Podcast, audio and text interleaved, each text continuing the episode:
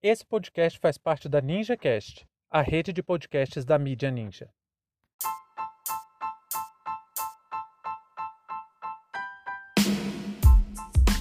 Monarque defende partido nazista como liberdade de expressão.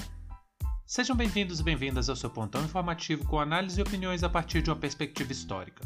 Eu sou Arnaldo de Castro, em conjunto com Brenda Salzman, e hoje é dia 8 de fevereiro de 2022.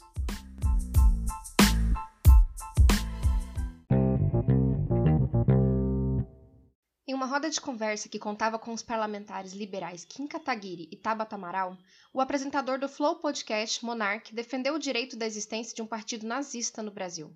O mesmo apresentador, em outras ocasiões, fez declarações semelhantes em defesa da liberdade de expressão, ao exemplo de quando defendeu que o direito de ter opiniões racistas se sobrepunha à luta contra uma estrutura tão perversa que produz violências constantes no Brasil. Após a cobrança de internautas, as marcas que patrocinam o programa enviaram notas de desaprovação sobre as declarações antissemitas e tantas outras alegaram que não patrocinam mais o podcast.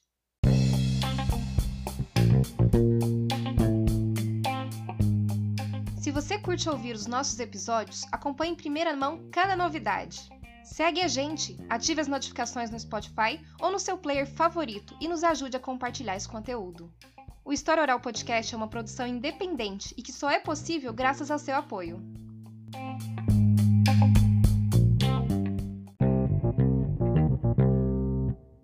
E o monarca ataca novamente. Mais uma vez, ele manifesta para um milhão de seguidores e centenas de milhares de ouvintes do podcast que não tem problema nenhum em manifestar uma opinião que pode colocar em risco a vida de populações inteiras. Mas dessa vez ele foi mais longe. Não é apenas a defesa do direito individual de ser racista, como no caso anterior. Não, não. Dessa vez ele falou abertamente que o nazismo deve tomar forma de partido político e se manifestar institucionalmente no âmbito do jogo político brasileiro. Sempre lembrando que se você quiser comentar sobre esse tema, manda pra gente sua opinião lá na caixinha de comentários do Spotify, tá? E antes de mais nada, eu preciso fazer duas considerações importantes. A primeira é que a proibição da propaganda nazista é definida pela Lei nº 7716 de 1989, que trata especificamente sobre os crimes decorrentes de preconceito de raça e etnia.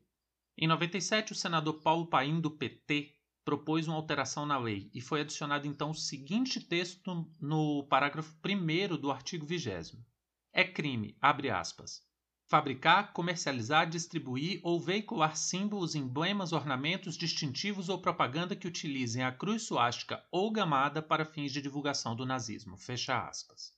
O segundo ponto é que eu não gosto de dar palco para nazista aqui no Hope, mas é a perpetuação constante desse debate alcançou lugares que no meu caso não dá para deixar passar. Pra vocês terem uma ideia, um ex-estudante chamado Carlos Daniel, semana passada, me mostrou uma conversa que um conhecido da internet teve com ele. O cara afirmou sem qualquer trava moral que era nazista e que isso era apenas a sua liberdade de expressão. Esse ex-estudante, o Carlos, veio me procurar quase desesperado, exatamente questionando a racionalidade e a legalidade de uma afirmação daquela, de que o cara e a família dele eram nazistas. E o Carlos achou que aquilo, além de ser nojento, que poderia também ser crime. E é. Bom, o que eu estou tentando dizer é que esse mecanismo de consolidação do pensamento nazista enquanto apenas liberdade de expressão é muito preocupante e tem um poder de permeabilidade assustador. O absurdo crescimento de células nazistas espalhadas no Brasil de 2019 para cá diz muito sobre isso. E muito desse crescimento se dá em torno exatamente dessa interpretação de que a liberdade de expressão é um valor inquestionável, ainda que isso possa levar a genocídios e barbáries como o Holocausto na Segunda Guerra Mundial. Outra coisa boa da gente ponderar. A gente ouve muito por aí que uma pessoa que se diz nazista nem sabe o que está falando. Eu discordo radicalmente dessa afirmação. Dificilmente uma pessoa se afirma nazista sem ter conhecimento das atrocidades cometidas pela Alemanha na Segunda Guerra Mundial. No mínimo, sabe do extermínio dos judeus, campos de concentração, pelo menos o mais básico sobre o tema do nazismo ele sabe. E é por isso, motivado pelo racismo, que ele se afirma nazista. Então a educação pode ser sim um importante instrumento na luta contra ideologias como o nazismo, mas que tipo de educação? O ensino de história pode ser libertador, desde que ele seja uma educação crítica, questionadora e que coloque a defesa dos direitos humanos como parte central da formação do pensamento. Não uma educação que deposita fatos históricos sem construir o pensamento crítico em torno das experiências humanas no tempo. Aí, para completar, me vem o tal do Kim Kataguiri, numa passada de pano que na cabeça dele parece mais leve, mas que no fundo dialoga perfeitamente com a defesa do nazismo institucionalizado que o monarca fez. defender que o nazismo não tem que ser criminalizado porque socialmente ele seria rechaçado no debate político. É a mesma falácia de sempre. A liberdade de expressão vai resolver tudo como mágica. Mas aí fica a pergunta: se socialmente, por ser bizarro e absurdo nas palavras dele, o nazismo seria rechaçado socialmente, por que, que então os grandes guias dos jovens liberais, como Winston Churchill e o tal do Ludwig von Mises, defenderam de forma tão contundente uma aliança pragmática entre liberalismo e nazifascismo? Porque a mentira difundida sobre esses dois, por exemplo, é que eles eram grandes defensores das liberdades, mas não pensaram duas vezes em elogiar Hitler e Mussolini como com grande entusiasmo. E quando um imbecil, como Monarque, defende a legalização do nazismo, a gente xinga e fica com raiva, né? Por causa do poder de opinião pública que ele tem, pela massa de pessoas que ele influencia. Mas quando o deputado Kim Kataguiri faz o mesmo apelo, quando apoia a descriminalização do nazismo, nós estamos falando de um parlamentar, de um deputado, de alguém que está entre as mais altas posições de poder, de alguém que tem os meios para transformar isso em realidade. E isso é realmente preocupante saber que existem deputados que ainda estão na lógica de que não pode criminalizar o nazismo porque vão domar o monstro com debate. Esse discurso só expõe a conivência histórica de liberais com o nazifascismo. Uma coisa não impede a outra. O nazismo enquanto objeto de estudo, o debate sobre o nazismo pode e tem que acontecer. Isso não quer dizer que podemos tolerar que uma ideia como essa se perpetue enquanto pensamento que deve ser compartilhado como opção política para nossa sociedade. Imagina se tivesse um deputado que se julga no direito de defender a volta da escravidão, ou um que defenda abertamente o extermínio das nações indígenas. Defender o nazismo dizendo que todos têm direito à liberdade de expressão é também defender que alguém tenha o direito de defender o extermínio de negros e indígenas. A gente até sabe que tem um político aí que já disse algo nessa linha, né? Político eleito com apoio radical de Kim Kataguiri e do movimento dele, o MBL. Mas como esse político sabe que não pode falar com todas as letras que quer a morte de indígenas, aí fala coisas como, abre aspas, as minorias têm que se curvar diante a maioria ou então desaparecer, fecha aspas.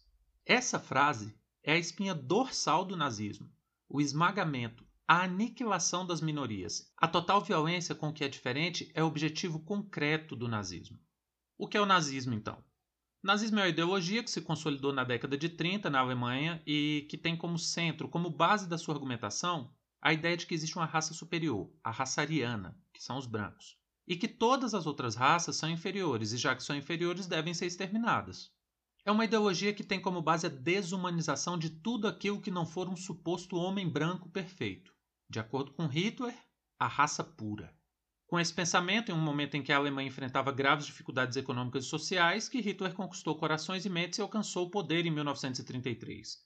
Em 1938, teve início da Segunda Guerra Mundial e em 1942 foi acentuada a política da solução final. A solução final foi a consolidação do projeto nazista de extermínio dos judeus. Nesse período foram executados em câmaras de gás, pelotões de fuzilamento, queimados vivos e tantas outras atrocidades mais de 6 milhões de judeus pelo único motivo de serem judeus. Mas o nazismo não tem como inimigo somente o judeu. Negros, homossexuais, pessoas com deficiência, tudo aquilo que não representa o ideal de raça pura deveria ser exterminado. Então, quando liberais defendem a liberdade de expressão, é muito comum fazer essa confusão, trazendo como liberdade um pensamento infantil de que liberdade é fazer tudo aquilo que você quiser fazer. Seria até risível se não fosse tão perigoso. Esse tipo de discurso mata, produz efeitos devastadores. Não são só palavras, apenas palavras, pequenas palavras. O discurso tem poder ativo na vida social. Então, manifestar o apoio ou conivência para uma ideologia política que tem isso como base tem que ser criminalizado sim. Nenhuma, absolutamente nenhuma tolerância para gente que acha que outros povos merecem extermínio. Isso não é liberdade de expressão, é violência. Aí depois da perda de patrocínio, o Monark gravou um videozinho para dizer que falou aquilo porque estava bêbado. Foi se desculpar com a comunidade judaica dizendo que defendeu o nazismo e o antijudaísmo porque estava bêbado. Hum. Não, não. Não se esconda atrás da cachaça, Monark. O Monark falou isso porque é o que ele acredita mesmo. Ele já defendeu posicionamentos semelhantes outras vezes e só está pedindo desculpa pelas perdas econômicas que ele e o podcast dele tiveram. Se o Brasil fosse um país sério, o monarca e o Kim Kataguiri sairiam dos estúdios de gravação algemados. Fim de papo.